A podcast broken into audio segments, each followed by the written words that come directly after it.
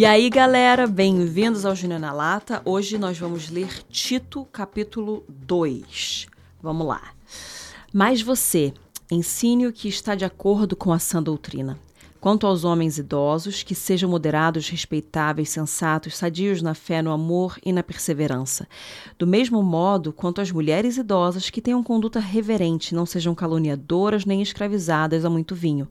Que sejam mestras do bem, a fim de instruírem as jovens recém-casadas a amar o marido e os filhos, a serem sensatas, puras, boas donas de casa, bondosas, sujeitas ao marido, para que a palavra de Deus não seja difamada. Do mesmo modo, quanto aos mais jovens, exorte-os para que em todas as coisas sejam moderados.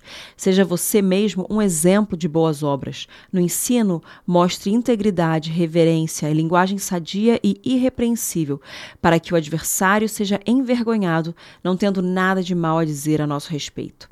Quanto aos servos, que sejam em tudo obedientes ao seu senhor, dando-lhe motivo de satisfação, que não sejam respondões nem furtem, mas que deem prova de toda a fidelidade, a fim de que em todas as coisas manifestem a beleza da doutrina de Deus nosso Senhor, porque a graça de Deus se manifestou trazendo salvação a todos. Ele nos educa para que, renegadas a impiedade e as paixões mundanas, vivamos neste mundo de forma sensata, justa e piedosa, aguardando a bendita esperança e a manifestação da glória do nosso grande Deus e Salvador Jesus Cristo. Ele deu a si mesmo por nós, a fim de nos remir de toda iniquidade e purificar para si mesmo um povo exclusivamente seu, dedicado à prática de boas obras. Ensine estas coisas, também exorte e repreenda com toda a autoridade que ninguém despreze você. Então, Paulo agora está trazendo instruções a respeito das pessoas que não necessariamente são presbíteros ou bispos ou líderes ali na casa, mas eles exercem um certo. Eles exercem uma liderança porque por exemplo, no início ele está falando aqui sobre homens e mulheres idosas, que são pessoas mais velhas. E homens e mulheres idosas, eles trazem um direcionamento para casa, porque eles já viveram muito tempo. Então ele fala dos homens idosos que sejam moderados, respeitáveis, sensatos, sadios na fé, no amor e na perseverança. Então mostra aqui que homens têm que ter perseverança. É importante que o homem tenha perseverança, que o homem não desista, que ele seja resiliente. Traz essa instrução, então, um, a respeito dos homens mais velhos, como eles devem se carregar e se portar é, para trazer instrução para os que estão próximo a eles. Daí no versículo 3 eles falam agora quanto às mulheres idosas, é interessante, que, deem, que tenham uma conduta reverente, que não sejam caluniadoras, que não mintam, que não inventem histórias, que não fofoquem, porque tem uma coisa que a mulher às vezes ela cai nessa tem essa tendência a ela cai mais pelo falar, não é não? Afinal, a cobra veio falar com Eva e Eva caiu ali. Então, fique atenta. Nem escravizadas a muito vinho, que elas sejam mestras do bem, a fim de instruírem as jovens recém-casadas. Isso eu acho muito lindo, porque mostra que a sua conduta venha a ser assim, assim, assim, assado, para que então você possa instruir as jovens recém-casadas. Existe uma incumbência sobre as mulheres mais velhas que venham instruir as mais novas, não só na vida em geral, mas no casamento. Então, mulheres que já mostram uma conduta correta, uma conduta reverente, ou seja, tiveram boas, ah, bons casamentos, boas famílias sendo criadas, então que elas venham instruir as mais novas e que elas venham ensinar as recém-casadas a amar os maridos. Olha, uma coisa que parece tão simples, não é?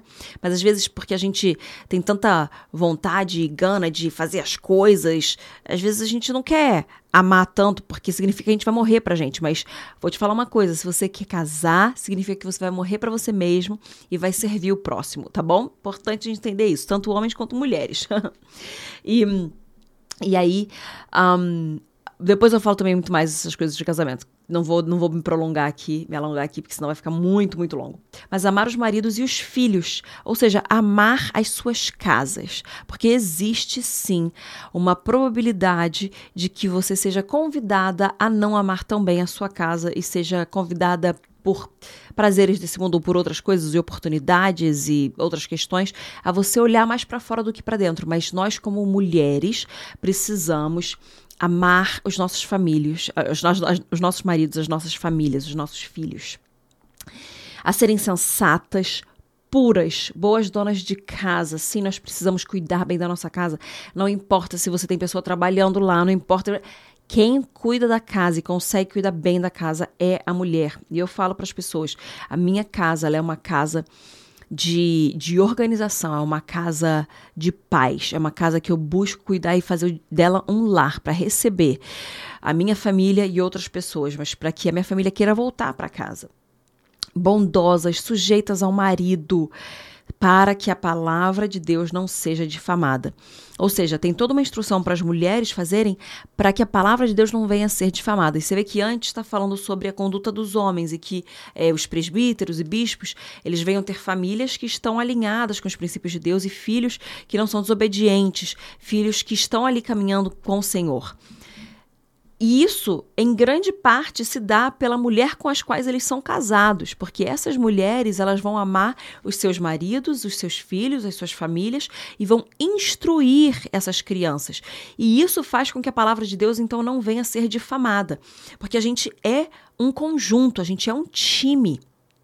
O pai, a mãe, os filhos. Para o pai poder fazer o que ele tem que fazer, a mãe tem que fazer o que ela tem que fazer. Para a mãe ter que fazer o que ela tem que fazer, o pai tem que fazer o que ele tem que fazer. Faz sentido isso, gente? Então é um trabalho em conjunto, é um time. E quando nós fazemos tudo aquilo que nós temos que fazer, Deus não é, é difamado, Deus não é. O seu nome não é manchado. Nós podemos glorificar e exaltar o nome de Deus quando nós exercemos os papéis para os quais nós somos chamados. E aí depois ele fala no versículo 6. Quanto aos mais jovens, exorte-os para que em todas as coisas sejam moderados. Você vê que, a, que a régua não está tão alta assim para os jovens. Por quê? A gente ainda está aprendendo quando a gente é jovem.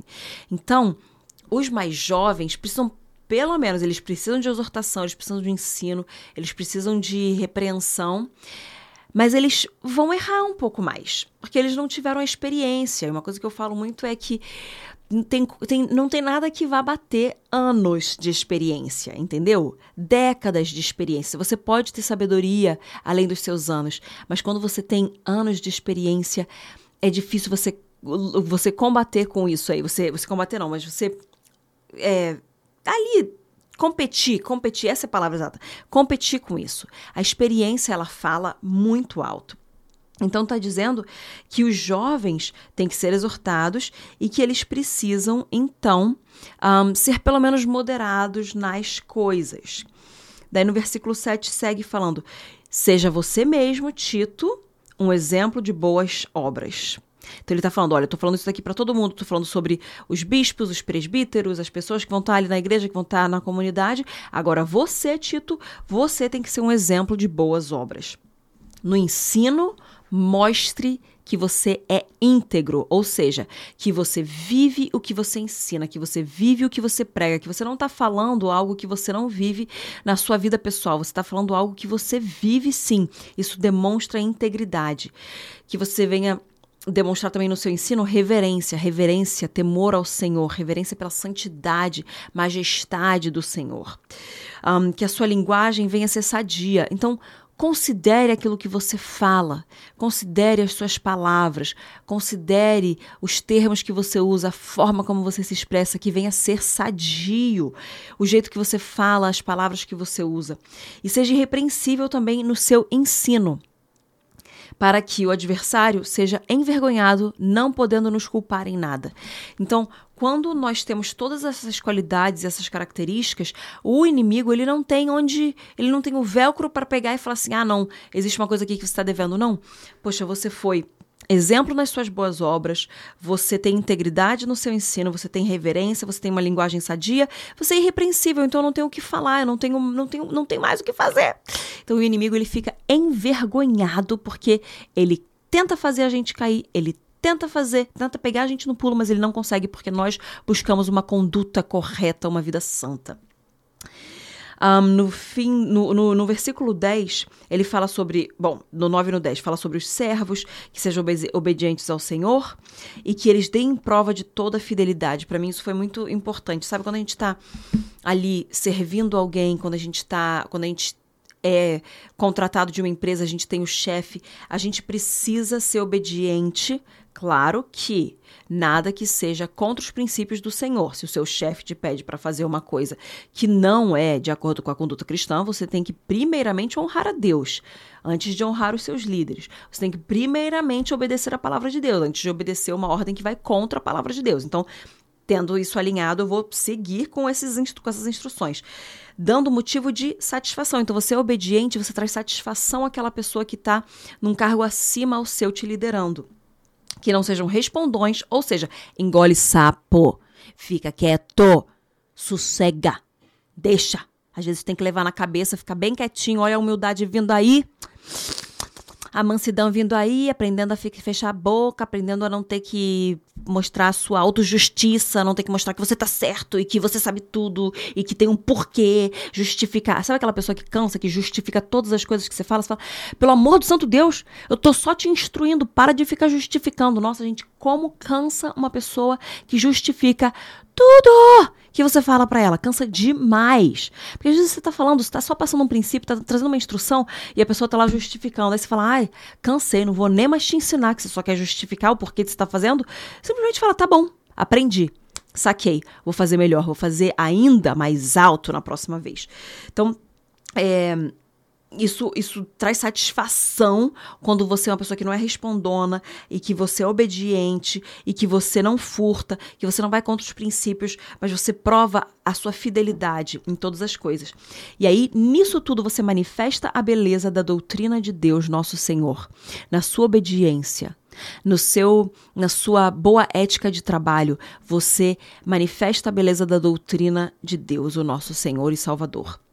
Você pode manifestar a beleza de Deus, da doutrina, do que ele nos ensina, a beleza de Cristo, quando você é obediente, quando você não é resmungão, quando você não é respondão, quando você não é chato, quando você não vem com um bando de justificativa, quando você não está tentando sempre explicar o porquê das coisas, quando você simplesmente, ok, obedece e segue. Você traz satisfação e manifesta a beleza da doutrina de Deus. Seguindo para o versículo 11. A graça de Deus se manifestou trazendo salvação a todos, não existe acepção de pessoas. A graça de Deus ela trouxe salvação a todos aqueles que creem nele e confessam Jesus Cristo como Senhor e Salvador. Um, e nós temos que. Se vocês estiverem ouvindo um barulhinho, o Beni chegou aqui perto da porta. Um, nós temos que viver nesse mundo de forma sensata, justa e piedosa. Então, a gente não tem mais impiedades dentro da gente, a gente não tem mais paixões mundanas, a gente vive nesse mundo de uma forma que agrada ao nosso Deus e que manifesta a beleza da doutrina de Deus.